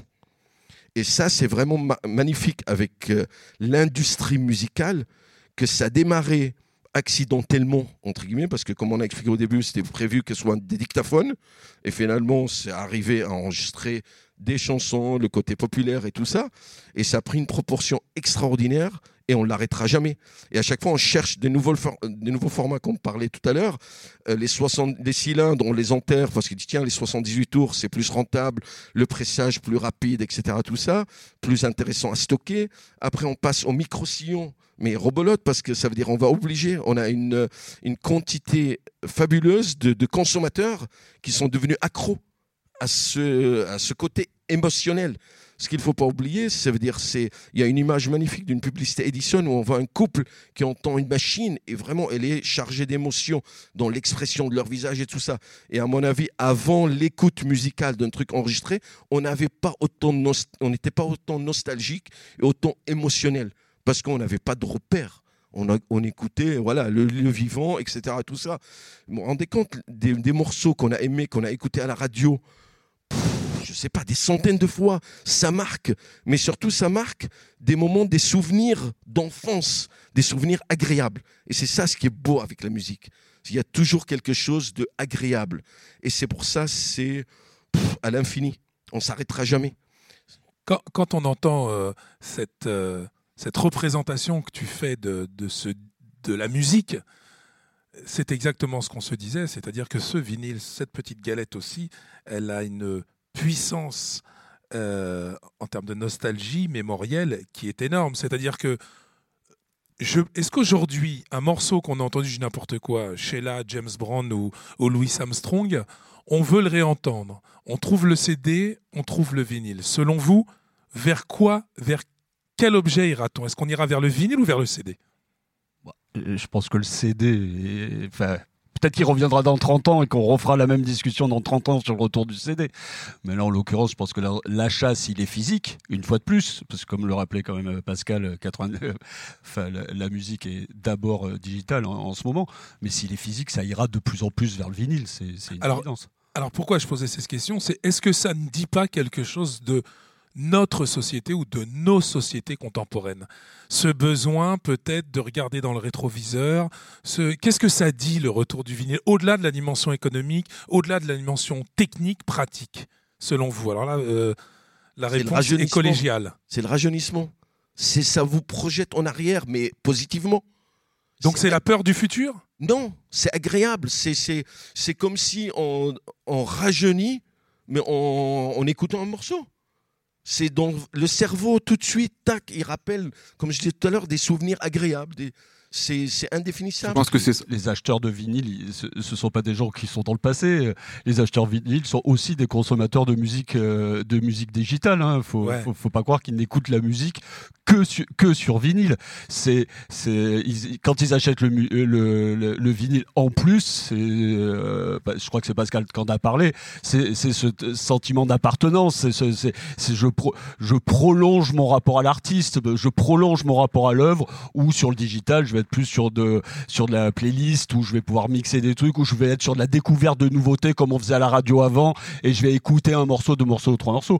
Mais quand il y a de l'implication, c'est plus un, un, achat d'implication, que ça soit artistique, euh, que ça soit euh, euh, ou de l'œuvre en elle-même ou de l'objet en lui-même. C'est un, un, achat d'implication, quoi. En fait, je pense que si, tu si tu veux effectivement acheter un objet physique parce que tu veux montrer le fait à quel point tu supportes l'artiste, euh, bah, clairement, le plus joli contenu, c'est l'album. Un album, c'est plus joli qu'un CD. Donc le consommateur, bah, s'il a le choix, il veut acheter un contenu. Parce que de toute façon, ce qu'il y a à l'intérieur, la musique, 90% du temps, il veut l'écouter en streaming. Donc s'il veut avoir un support, un contenu qui symbolise un album avec un artiste, il l'achète parce qu'il veut prouver qu'il l'aime il est fier d'avoir ça chez lui, de pouvoir que les, les, potes voient qu'il écoute ça, et bien il va prendre le, le, contenu le plus joli. Et le contenant le plus joli, entre guillemets, le contenant le plus joli, bah, c'est clairement le vinyle. C'est vrai qu'un vinyle, c'est plus joli qu'un CD, euh, visuellement. C'est pour ça qu'il choisit le vinyle. Eric Blaise surtout, bah, le vinyle, ça reste, et surtout, c'est la base. C'est-à-dire que même moi, à mon niveau, euh, parlons d'un album de Stevie Wonder euh, qui était sorti en 1980, le euh, Master, Blaster. Exactement. Euh, je me rappelle de l'avoir écouté à la radio tout le temps, d'avoir acheté le 45 tours. Et maintenant, si je veux me rappeler de ça, de ces bons souvenirs, comme tu disais, c'est quand je passe devant le vinyle, tout de suite ça revient. Euh, si je passe devant le CD, ah oui d'accord, c'est bien. Ou même sur Spotify, bon je vais écouter le morceau parce que je suis dans le métro et je vais écouter vite fait. Mais c'est quand tu passes devant le vinyle. Et moi je le vois toujours en, fait au magasin ça. Les gens qui viennent, qui disent ah mais ça je me rappelle de ce vinyle, je l'avais il y a 10 ans, enfin il y a 15 ans quand j'étais tout petit, je, le jouais tout le temps. Et c'est ça, c'est l'émotion sur le moment. Et ce qui est intéressant aussi avec la nouvelle école, et souvent on en parle avec Manu, c'est qu'il y a maintenant il y a des groupes dans tous les styles, mais on connaît un groupe de rap euh, qui, sont, qui viennent d'arriver euh, sur la scène il y a à peu près 5-6 ans. Et à chaque sortie, il y a presque 200 300 vinyles. Et Manu peut confirmer, je parle de West Side Gun et, toute cette clique, euh, les vinyles partent en, combien de temps quand ils les mettent en minutes En 5 minutes. Ils ont presque 300. Il y a des prix. parce qu'ils ont compris que c'est un truc, en fait, le vinyle, c'est palpable. Spotify, c'est bien, mais tu peux sortir 20 albums sur Spotify, mais en fait, c'est ça n'a pas de vie vraiment. Le vinyle, c'est palpable, c'est quelque chose qu'on peut garder. Et tu peux même garder après ta mort. Donc, euh, euh, c'est, Tu peux même le transmettre. Exactement. une base de données, c'est plus compliqué à transmettre. Base de données, si l'Internet demain ça tombe, c'est terminé. J'écoute, enfin, vous avez quand même tendance à oublier que, ça, ça, peut gondoler, euh, ça peut être rayé. Oui, mais c'est quand même beau avec la pochette. Quand même, on est en train de... Ça s'arrange, ça s'arrange. Le vinyle, et je trouve ça formidable. Mais enfin, quand même, si tout, si tout le monde, le monde a basculé beaucoup sur le CD, c'est quand même que c'était euh, euh c'était plus, pratique, solide, plus facile, ah ben plus solide euh, que le. Plus Alors là, je, je plus solide, je sais, plus solide, c'est on pourrait en parler. Le son est meilleur, quand même. Désolé, bon. Euh, sur le CD, ah, je, je, préfère, je préfère écouter du Miles Davis sur sur un vinyle. Alors là, voilà, j'ai lancé les. Bon, je sais pas. non, mais c'est très bien parce que le son est meilleur en CD qu'en vinyle. D'ailleurs, je vais te poser une question, Pascal. Toi qui. Voilà, mais mais c'est pas mais c'est pas gênant. C'est pas pour ça qu'on écoute un vinyle, c'est pas pour ça qu'on va acheter des vinyles, c'est autre chose. On est dans un autre univers. Oui, il y a un truc qu'il faut dire aussi, c'est que quand on achète des vinyles, on rentre dans cette communauté, une, une, autre communauté, une communauté des gars qui achètent du vinyle ou des, gens qui achètent du vinyle, pas des gars, parce qu'il y a de plus en plus de filles. Bien sûr. Ce qui est, euh, ce qui est intéressant et, et, assez agréable pour nous, les disquaires. Euh, mais donc, on rentre aussi dans une communauté en achetant, en achetant des vinyles. Donc, il y a aussi cet attrait de de, de, faire partie de la communauté des gens qui achètent du vinyle. Donc c'est devenu un référentiel le vinyle, plus qu'un support audio. C'est-à-dire, c'est une, une, manière d'affirmer, la même, de la même façon que, que Pascal expliquait que c'est une manière d'affirmer son soutien à l'artiste. Ouais. Je pense que c'est aussi une manière de s'affirmer en tant que euh, je suis, de, je fais partie de cette communauté qui consomme de la musique en vinyle. Euh, je, un oui, détail intéressant, je me souviens tout à fait de la première publicité des CD.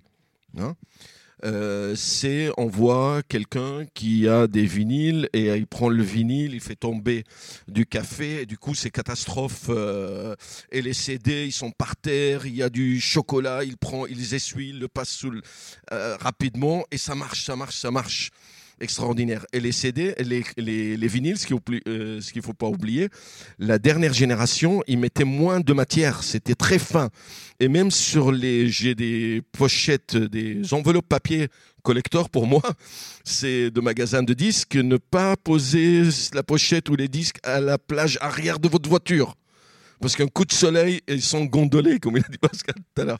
Et ça, parce qu'on a on l'a tué, ça veut dire on savait très bien qu'il y a un nouveau qui arrive et l'ancien, il fallait, tuer l'ancien. Fallait tuer l'ancien pour dynamiser.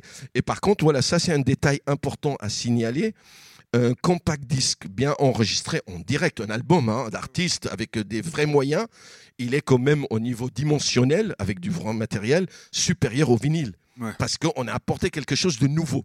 On ne peut pas arriver avec quelque chose de nouveau qui soit moins bien que l'ancien. Et après, pareil, plus tard dans le vinyle, dans le, pardon, le compact disque, on a commencé à tricher dans les couches de vernis parce qu'il y a l'enregistrement, après on passe des couches de vernis. C'est pour ça souvent on regarde un, un compact disque, s'il est de bonne qualité, il y a des reflets dorés. Ça, c'est les quantités de vernis, le vernis qui devient doré. Et, s'il n'y a pas trop, il est plutôt argenté. Ça, c'est moins bonne qualité. C'est pour ça, dans les années, allez, milieu des années 90, vous achetez un CD tout neuf, vous rentrez chez vous, il ne marche pas, nos disques, nos disques, la machine, vous avez tous eu ça, vous retournez, il vous le change, il ne cherche pas à quoi que ce soit. Et ça, c'est vraiment cette évolution-là à chaque fois c'est quelque chose d'intéressant. Et c'est la même chose avec le retour du vinyle. On a besoin, qu'on le veuille ou pas, d'avoir, c'est magnifique, cet objet. Voilà. Qu'on n'a pas. Ils n'ont pas su au début avec le compact disc. Même j'ai rencontré un des ingénieurs qui ont travaillé sur le compact disc. Ils voulaient faire quelque chose de révolutionnaire. Ils avaient prévu que ça soit un diamètre 5 cm, le compact disc. Hein. Et la pointe de départ, c'est une pointe d'aiguille pour, pour gagner de la place, etc. Et quand c'est passé à la partie commerciale, les commerciaux, ils ont dit hors de question, personne ne mettra de l'argent sur un support aussi petit.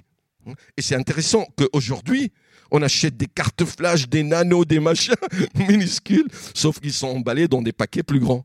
Et c'est ça ce qui est beau avec le vinyle. Il n'y a pas de tricherie on achète, c'est la taille qu'on achète, c'est dedans. Il y a le visuel, il y a du texte, etc. Tout ça. Il y a aussi toute la période de euh, le vinyle quand ils ont essayé dans les années 60, euh, 70 de rajouter le poster aussi. Avec oui, le poster. Le poster, ça c'est, c'est toujours été quelque chose de, de fusionnel avec l'adhésion, avec voilà le groupe, qu'on le veuille ou pas, et euh, voilà et ce côté de posséder, voilà. Par contre, moi je vois mes gosses 18 ans, 20 ans, eux, ils s'en foutent complètement. Hein. Du vinyle? Du vinyle. C'est gratuit, euh, s'ils peuvent même pas payer. Ça, c'est voilà, ça peut passer. Après, je pense, une fois ils ont trouvé l'artiste qu'ils aiment bien, là, étape eux pour eux pour adhérer, c'est aller au concert.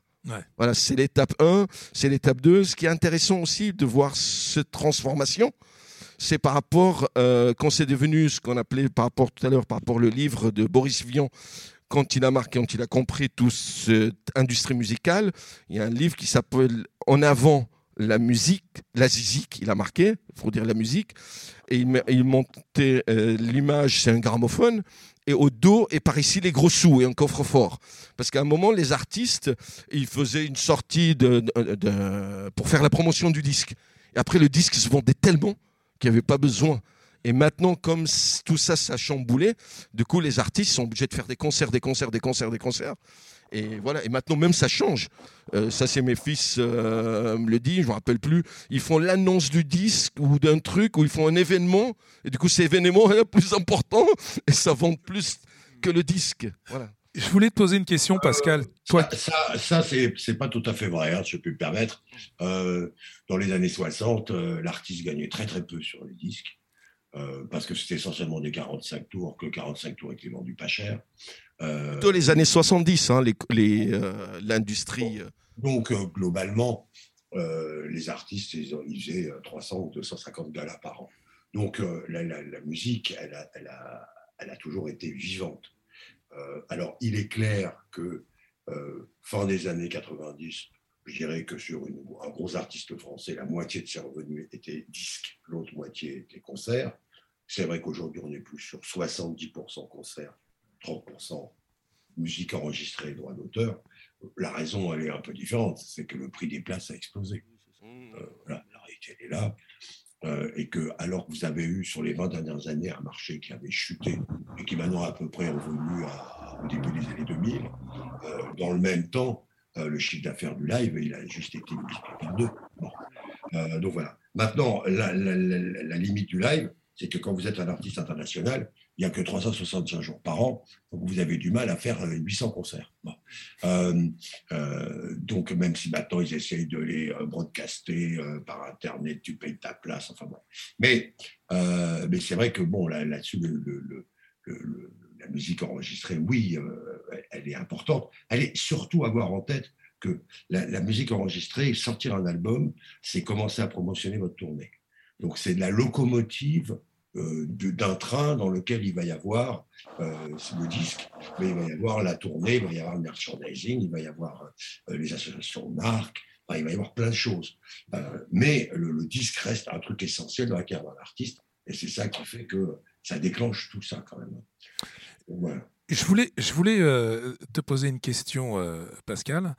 Euh, lorsque le CD est, est arrivé, quel est le pourcentage de réédition de la musique mondiale à l'époque? Parce que quand le CD est arrivé, pourquoi C'était gigantesque. Donc on a tout réédité les enregistrements qui avaient été faits en amont, pratiquement, en CD. Exactement. avec l'invention du best-of euh, qui tout à coup euh, a permis d'acheter un album et puis avoir grosso modo les gros, tous les tubes. Oubliez pas qu'à l'époque, le CD n'est pas copiable. C'est-à-dire qu'il y avait une espèce d'idée que le vinyle, tu pouvais le copier sur cassette. Tu avais un son à peu près identique. Euh, le son cassette et le son CD, c'était pas la même chose. Et donc le CD n'était pas copiable. Et il faut d'ailleurs savoir que Philips, qui possédait la première maison de dans monde qui s'appelait Polygram, qui ensuite a été rachetée par Universal, euh, quand Philips a vendu Polygram, ils ont lancé quatre mois après le copieur de CD. Euh, mais euh, tant qu'ils ont eu Polygram, ils n'ont pas lancé le copieur de CD. Et c'est vrai que le copieur de CD a tout à coup commencé à lancer le débat. Comment on peut me vendre un disque 15 euros alors qu'un un disque vierge vaut, vaut 50 centimes? La réponse, parce qu'un disque vierge, bah, évidemment, il n'y a pas la création. Ce qui coûte cher dans une. C'est pas la pellicule, c'est le film qui coûte cher. Bon. Euh, mais ça, c'était très, très compliqué. Et donc, il y a eu ce truc-là de ils vendent trop cher, ils s'en mettent plein les fouilles. Après, il y a eu tout ce truc. et puis après, avec l'explosion d'Internet et des réseaux pirates, alors à ce moment-là, la musique est devenue complètement gratuite. mais ta question, c'était déjà. Putain, je suis parti, bah, les rééditions, c'est-à-dire qu'on avait un catalogue. C'était énorme. Évidemment, on ressortait tout vous ressortez tout. Euh, euh, et, d'ailleurs, c'est très intéressant de voir qu'aujourd'hui, il se passe la même chose. Voilà, absolument. Il se passe la même chose sur le streaming, où euh, aujourd'hui, plus de la moitié de ce qui est écouté sont, des, sont de ce qu'on appelle des catalogues. c'est aux États-Unis, les dernières statistiques, c'était 80% des musiques écoutées sont des musiques qui ont, qui ont plus de deux ans. Bon, mais c'est logique aussi, parce que et c'est d'ailleurs un problème. Et moi, en tant que président de la SPPF, qui, est la société civile des producteurs indépendants, c'est un vrai enjeu. Je vous l'explique en deux minutes. globalement, sur le physique, fin des années 90, vous aviez à peu près la moitié des disques vendus, c'était des nouvelles productions françaises. Pourquoi? Parce que quand vous aviez acheté euh, le best-of d'Elton John, le best-of de Sting ou le coffret de Sting, vous n'avez pas l'acheté 20 fois. Bon. Donc, après les années 90, où il y a eu, les gens se sont rééquipés et ont refait leur discothèque, après, c'était plutôt. Euh, le, le, catalogue représentait à peu près un tiers du business. Bon. Euh, euh et, et, la nouveauté française faisait 70% de, de cette nouveauté. Donc, vous aviez à peu près la moitié du marché allait financer la nouveauté française. Aujourd'hui, euh, euh, il faut avoir en tête que c'est euh, à peine 25% du chiffre d'affaires du streaming qui va à la nouveauté française. Donc il va y avoir un vrai problème de captation de valeur de la monétisation de la musique au profit des fonds de catalogue et au désavantage de la nouveauté. Euh, donc, ce qui, euh, si vous avez des catalogues en tant que maison de disque, ben, vous êtes très content parce qu'il y a plein d'argent.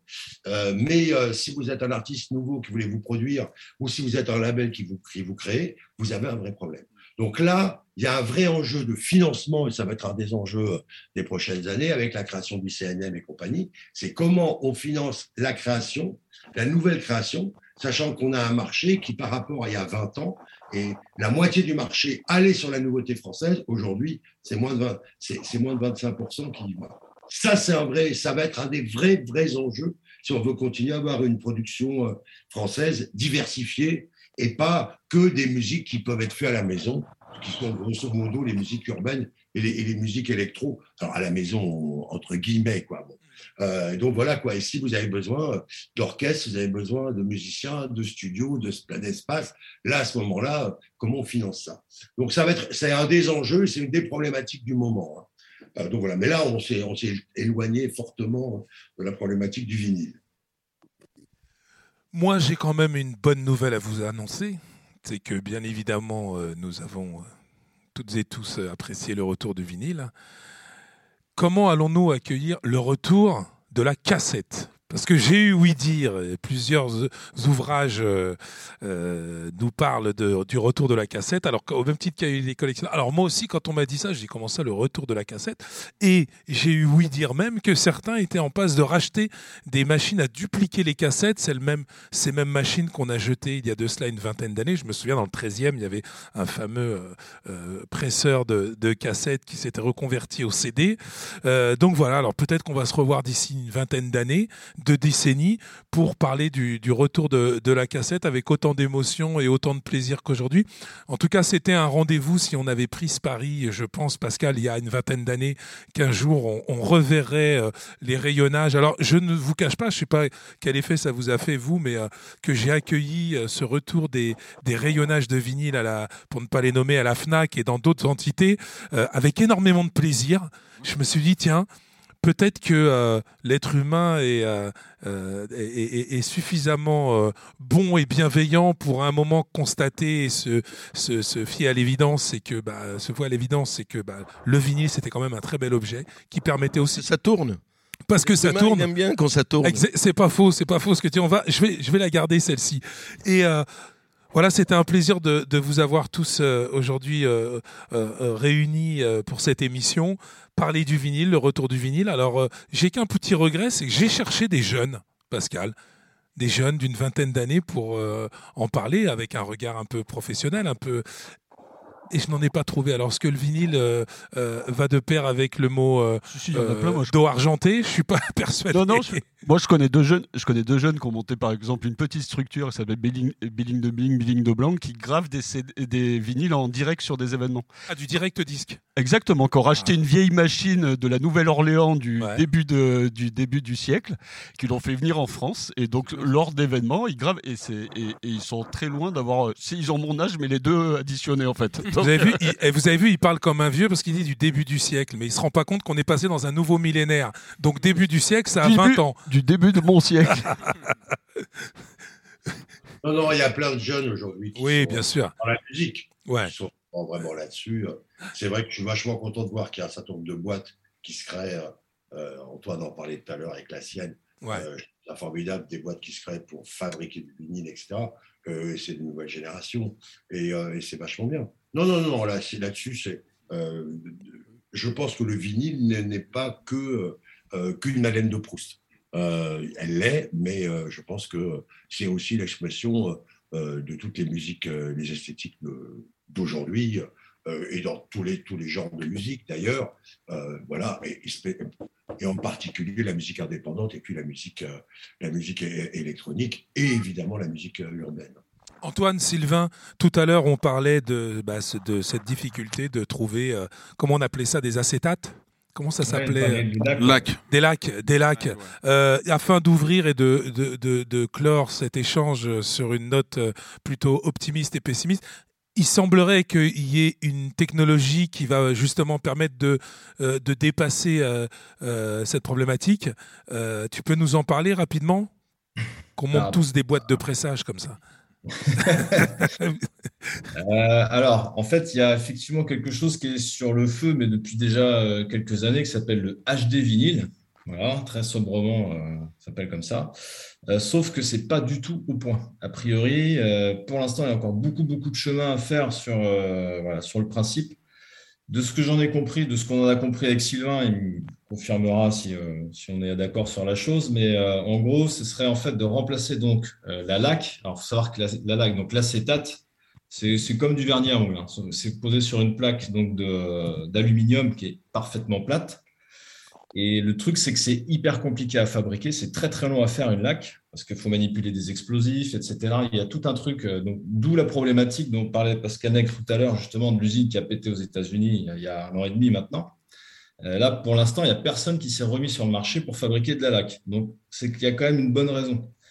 Du coup, donc, il y a effectivement des Autrichiens qui se sont lancés sur le HD vinyle. Sauf que là, pour l'instant, c'est un peu silence radio depuis une année et demie, deux ans. Il n'y a pas trop de nouvelles de l'évolution sur la chose. Donc, en parallèle, le seul truc qui compense pour l'instant, c'est ce qu'on appelle le DMM, le Direct Metal Mastering. Donc ça, c'est des choses qui existent depuis les années 80, sur avec lesquelles on a déjà fabriqué, donc, euh, enfin depuis toujours, hein, il y a de gros presseurs qui travaillent qu'avec ça, en parallèle de la LAC. Et ça, c'est vraiment les deux supports qui restent pour l'instant pour fabriquer euh, donc les supports pour le vinyle. Pour le reste, euh, on ne sait pas trop pour l'instant. Mais, mais, la problématique du DMM, ça reste du cuivre et le cuivre, bah, ça reste une, un minerai qui est rare et euh, qui est cher. Et du coup, bah, pour réduire les coûts, on utilise du mauvais cuivre. Et donc le cuivre, quand c'est pas du très très bon cuivre, et bah, ça sonne pas pareil. Tout simplement. On a beaucoup de défauts sur les. Enfin, c'est à 5 ans. Eh bien, moi, je vous donne rendez-vous dans 10 ans pour la cassette. Rendez-vous et la cassette vidéo. Betamax. La cassette. La, cassette, j'y crois pas une seconde. Hein. Euh, ça reste anecdotique, mais j'y crois pas une seconde. Euh, la, cassette, c'était l'idée d'un support que tu pouvais embarquer à la plage avec toi. C'était la musique que tu embarquais, en fait. Hein. C'était ça. Bien sûr. C'était le Walkman, hein. la cassette, c'est le Walkman. C'est ça. Euh, aujourd'hui, tu as Spotify et tu as ton téléphone Donc, je pense que l'utilité de la cassette n'a aucun sens. Non. donc, j'y crois pas. Si ce n'est du fétichisme. J'y crois, ouais, moi j'y crois pas, j'y crois pas une seconde. Alors, il y a, on s'amuse à en fabriquer un peu parce que c'est chic, c'est rigolo, ça. Enfin, c'est pas, c'est pas le truc qui marche. Ah, il y a, ouais. il y a l'objet aussi, hein, la cassette. Ouais, ouais, mais c'est moins spectaculaire. mais ça ressemble aussi au CD, hein, on est dans le plastique aussi. Euh, euh, le, le truc est bien beau. moi, je, perso, je crois pas à ça. On en fabrique un peu, mais ça restera, à mon avis, assez anecdotique. Non, il y a un truc dont on n'a pas parlé quand même euh, c'est que le, le vinyle, c'était quand même un nombre de titres limité. Ouais. Euh, c'est que, bah oui, un CD, tout à coup, aujourd'hui, ça fait qu'un album, il fait 12, 13, 14 titres. À mm. l'époque, un album, il ne faisait pas 12, 13, 14 titres. Euh, il 40 minutes. 8 titres, 9 titres. Euh, donc, c'était une autre manière de, de, créer, de concevoir l'album. De... Tu comprends ce que je veux dire? Ouais. C'était limité. Peut-être que c'est mieux. Ben, j'en sais rien. Même si maintenant la mode, tu as des, rap, as, des, dans des albums qui font 22 titres. Bon, oui, ou même tu as, Gibbs avec ses rééditions, il avait fini à 51 titres. Hein, ouais. euh, sur ou Om, euh, deux titres, deux heures. Deux heures, bon. Mais c'est quand même, euh, je trouve ça intéressant. C'est-à-dire ouais. que c'était aussi l'idée de on en met, mais on n'en met pas tant que ça. Donc voilà quoi. Et c'est vrai que quand on sait qu'aujourd'hui, il y a 50 000 nouvelles chansons tous les jours qui sont uploadées sur Deezer, euh, c'est vrai que euh, le fait d'avoir que 9 titres sur un album, euh, le fait que le disquaire va vous conseiller, parce qu'attention, un disquaire, c'est un marchand, mais c'est d'abord un, il fait une édition, c'est-à-dire que tout à coup, il va vous aider dans votre choix. alors qu'on est quand même souvent noyé sur Spotify, on ne sait pas quoi écouter. je pense que c'est des choses qui sont assez intéressantes aussi. Et là, on revient à des fondamentaux de, du créateur. L'excellence, parfois par la contrainte. Oui, exactement. Je vous remercie parce qu'on me fait signe depuis tout à l'heure qu'il est temps de rendre l'antenne. En tout cas, un grand merci à tous, Antoine, Julien, Vinyl Records Maker. Merci Pascal Nègre également, euh, notre président à tous, hein, parce qu'il est président de, de, de, cette société hein, de producteurs à laquelle nous appartenons tous des indépendants, à nos petits niveaux, la SPPF. Voilà. Euh, longue vie à la, à la SPPF, il hein, faut que ça continue, on a besoin de vous. Un grand merci à Eric Blaze également, qui est venu euh, nous rendre compte de son parcours euh, du côté des États-Unis et puis aujourd'hui qui est disquaire euh, également au, au Puce de Saint-Ouen. Manu Boubli, bien évidemment, le label Superfly Records, la boutique rue Notre-Dame de Nazareth au numéro 53. 53, absolument. Nous remercions également, alors allez faire un tour chez tous ces gens-là que je viens de citer, sauf chez toi, hein, Pascal, on, va garder l'adresse secrète. Jalalaroua avec le Phonomuséum. Est-ce que tu as déjà été, euh, Pascal, au Phonomuséum euh, Métro Anvers? Oui, oui, c'est super, bravo. Ouais. Jalalaro, euh, et bien évidemment. Au 53. Ah bah voilà, au 53. on remercie également Sébastien. Le Discordet, c'est? 23 avril. 23 avril, le Disqueur Day. Donc, faut aller faire un petit tour, faut soutenir nos disquaires, faut soutenir le vinyle. Et bien évidemment, on remercie euh, les, les, les, derniers Gaulois euh, du village euh, Astérix Obélix avec leur presse à vinyle, Antoine et, et, et comment dirais-je, et Sylvain pour le Vinyl Records Makers. Je sais pas si vous nous entendez, les garçons. Si, vous nous entendez. Donc longue vie à vous. Et puis, euh, bah, bien évidemment, ce qu'on peut vous souhaiter, c'est continuer à nous presser des belles galettes et à nous les, à nous les faire parvenir euh, de façon à ce que de notre côté, on fasse le boulot, les disquaires, les diffuseurs, euh, les historiens. Et peut-être qu'un jour, un de vos vinyles se trouvera au Phonomuséum de, de Jalalaro.